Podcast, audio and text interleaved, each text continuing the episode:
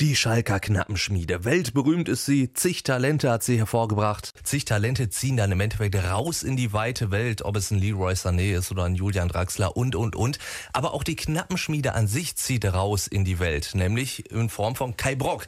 Der reist nämlich in ehemalige Krisengebiete, wie zum Beispiel Ruanda, dem Libanon oder Vietnam, bildet da dann Fußballlehrer aus, damit Kinder da in einem sicheren Umfeld Spaß am Fußball haben können. Kai, wie muss ich mir das vorstellen? Wie ist die Idee entstanden, das so zu machen? Ja, Schalke 04 ist ein Verein mit äh, eingetragener Verantwortung äh, und wir versuchen nicht nur im Kreis Gelsenkirchen die Menschen zu unterstützen, sondern versuchen durch diese Strahlkraft der, des internationalen Clubs, diese, diese Bekanntheit, das Ganze dann auch weltweit zu machen. Wie, wie muss ich mir das vorstellen? Ihr werdet ja wohl kaum da irgendwie mit, mit einem Ball unterm Arm aus dem Flieger steigen, so, Leute, jetzt mal Fußball. Ja, doch, es ist schon fast so, dass wir wirklich äh, mit, mit, mit, dem, mit, dem, Material ankommen und Fußball wirklich dann als äh, Mittel und Medium nutzen, äh, den Leuten vor Ort zu helfen. Wir arbeiten aber nicht alleine. Wir machen das mit der Football Club Social Alliance. Das ist ein Zusammenschluss von sechs Profiklubs aus äh, Deutschland, äh, der Schweiz und Österreich. Mhm. Und wir versuchen innerhalb von drei Modulen junge Trainer, Young Coaches, wie wir sie nennen, auszubilden und nutzen das Medium Fußball um denen eine gewisse Art von Verantwortung, von Vorbildsein und so weiter zu vermitteln. Wie werdet ihr dann dann vor Ort aufgenommen? Also es hat ja schon so, ein bisschen was wie, wie so ja, Kirchenmissionare. Wie stelle ich mir so ein bisschen ja, vor? es ist äh, durch den Fußball ein bisschen einfacher an die Menschen heranzukommen. Sie merken einfach, dass das Ganze authentisch ist, mhm. dass wir ähm, die versuchen respektvoll mitzunehmen. Und sie nehmen uns immer, also ich habe bis jetzt keine anderen Erfahrungen gemacht, immer sehr herzlich auf, sind sehr offen. Und diese kurze Zeit, wo das Eis gebrochen werden muss, ähm, das passiert immer relativ schnell. Und danach wirkt es schon fast eher familiär.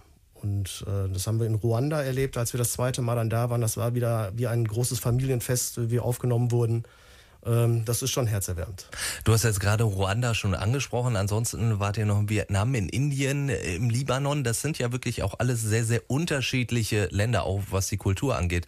Wie bereitet ihr euch darauf vor?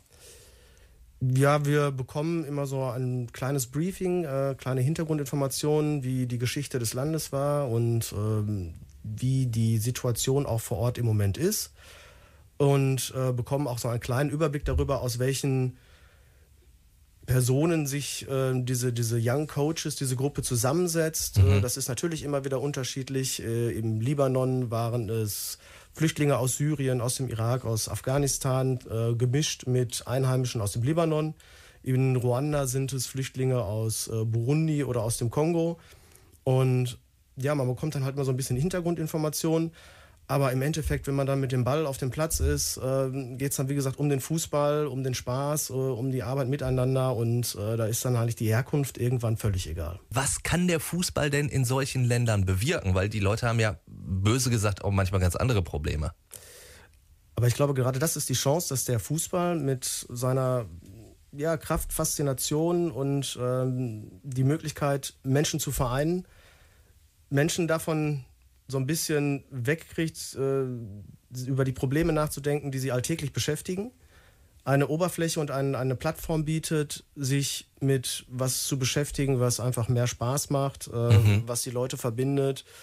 Und darüber hinaus können die sich auch noch persönlich entwickeln. Also sie, sie lernen sich zu organisieren, sie lernen Verantwortung zu übernehmen. Sie lernen ähm, vieles über die, die rechtliche Situation vor Ort, teilweise auch medizinische oder hygienische Geschichten. Gerade wenn man im zentralafrikanischen oder im indischen Raum unterwegs ist, sind das auch Dinge, die die Leute da einfach beschäftigen und betreffen und die besonders wichtig sind auch. Gibt es denn irgendwas, wo du dann sagen würdest, das kann aber wirklich nur der Fußball, also oder ist es egal, Hauptsache Sport, rein theoretisch würde es auch mit Basketball funktionieren? Ich glaube, dass Fußball den Vorteil hat, dass er weltweit einfach ein, ein sehr bekannter Sport ist, ein sehr beliebter mhm. Sport ist. Fußball ist der einfachste Sport. Man braucht einfach nur einen Ball und, und eine Wiese. Und eine Wiese, ganz genau, und ein paar Leute und dann kann es losgehen. Und ähm, das ist der Vorteil gegenüber vielen anderen Sportarten, dass es mit relativ wenigen Mitteln überall durchgeführt werden kann. Denn wenn wir überlegen, dass wir in, äh, in Ruanda einfach keine Möglichkeiten haben, eine, mhm. eine große Sportanlage ähm, ne, zu betreten, sondern da muss es einfach auf einer Lebenfläche oder so stattfinden. Und deswegen ist es gut, dass der Fußball mit so einfachen Mitteln auch möglich ist. Aber genau das wäre jetzt meine Frage gewesen. Auf welche Verhältnisse trefft ihr denn da überhaupt? Hm, das ist auch völlig unterschiedlich. Also okay. wir, wir, haben ähm, tatsächlich äh, Wiesen, Lehmflächen, die wir teilweise ähm, vorfinden, aber auch Sportanlagen, Kunstrasenplätze, ähm, wie wir sie hier von, von uns auch kennen. Also das sind ganz unterschiedliche Verhältnisse. Und wir versuchen, die Young Coaches vor Ort aber auch auf alle Verhältnisse vorzubereiten, dass sie halt auch mit wenig Material bei schlechten Bedingungen ein, mhm. ein Training durchführen können, es stattfinden lassen können, einfach, dass das Ganze äh, möglich ist. Wenn ihr dann wieder abreist, behaltet ihr das Ganze noch im Auge oder sagt ihr so, so, jetzt haben wir euch gezeigt, wie es geht, dann macht mal? Nee, ähm, es geht schon darum, das Ganze mittel- und langfristig weiter zu beobachten.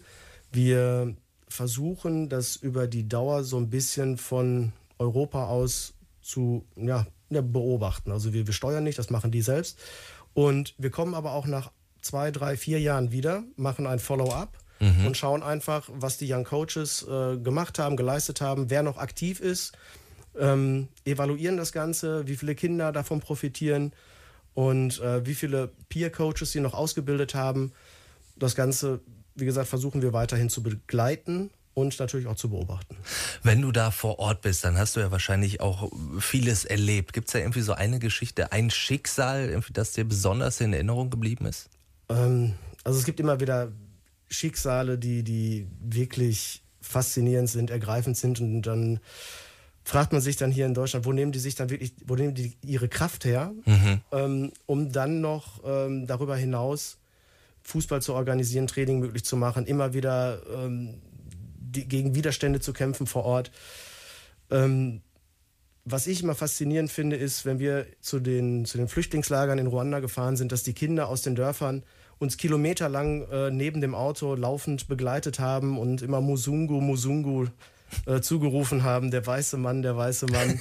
und äh, es war wirklich ein Ausnahmezustand, als wir dann da aufgeschlagen sind. Und das ist immer wieder äh, faszinierend. Äh, man sieht auch richtig, du hast, du hast so ein Leuchten im Augen. Äh, äh, also das nimmt man dann auch schon mit. Ne? Das, das berührt einen doch. Auf jeden Fall. Also das sind, das sind Dinge, die ich gerne auch mit wieder hier nach Hause nehme, von denen ich gerne berichte. Ähm, weil das Sachen sind, die muss man vielleicht vor Ort auch erlebt haben, die sind einmalig und äh, das werde ich halt immer wieder mit transportieren und dann natürlich gerne hier äh, meinen Kollegen, der Familie und so weiter dann weiter erzählen.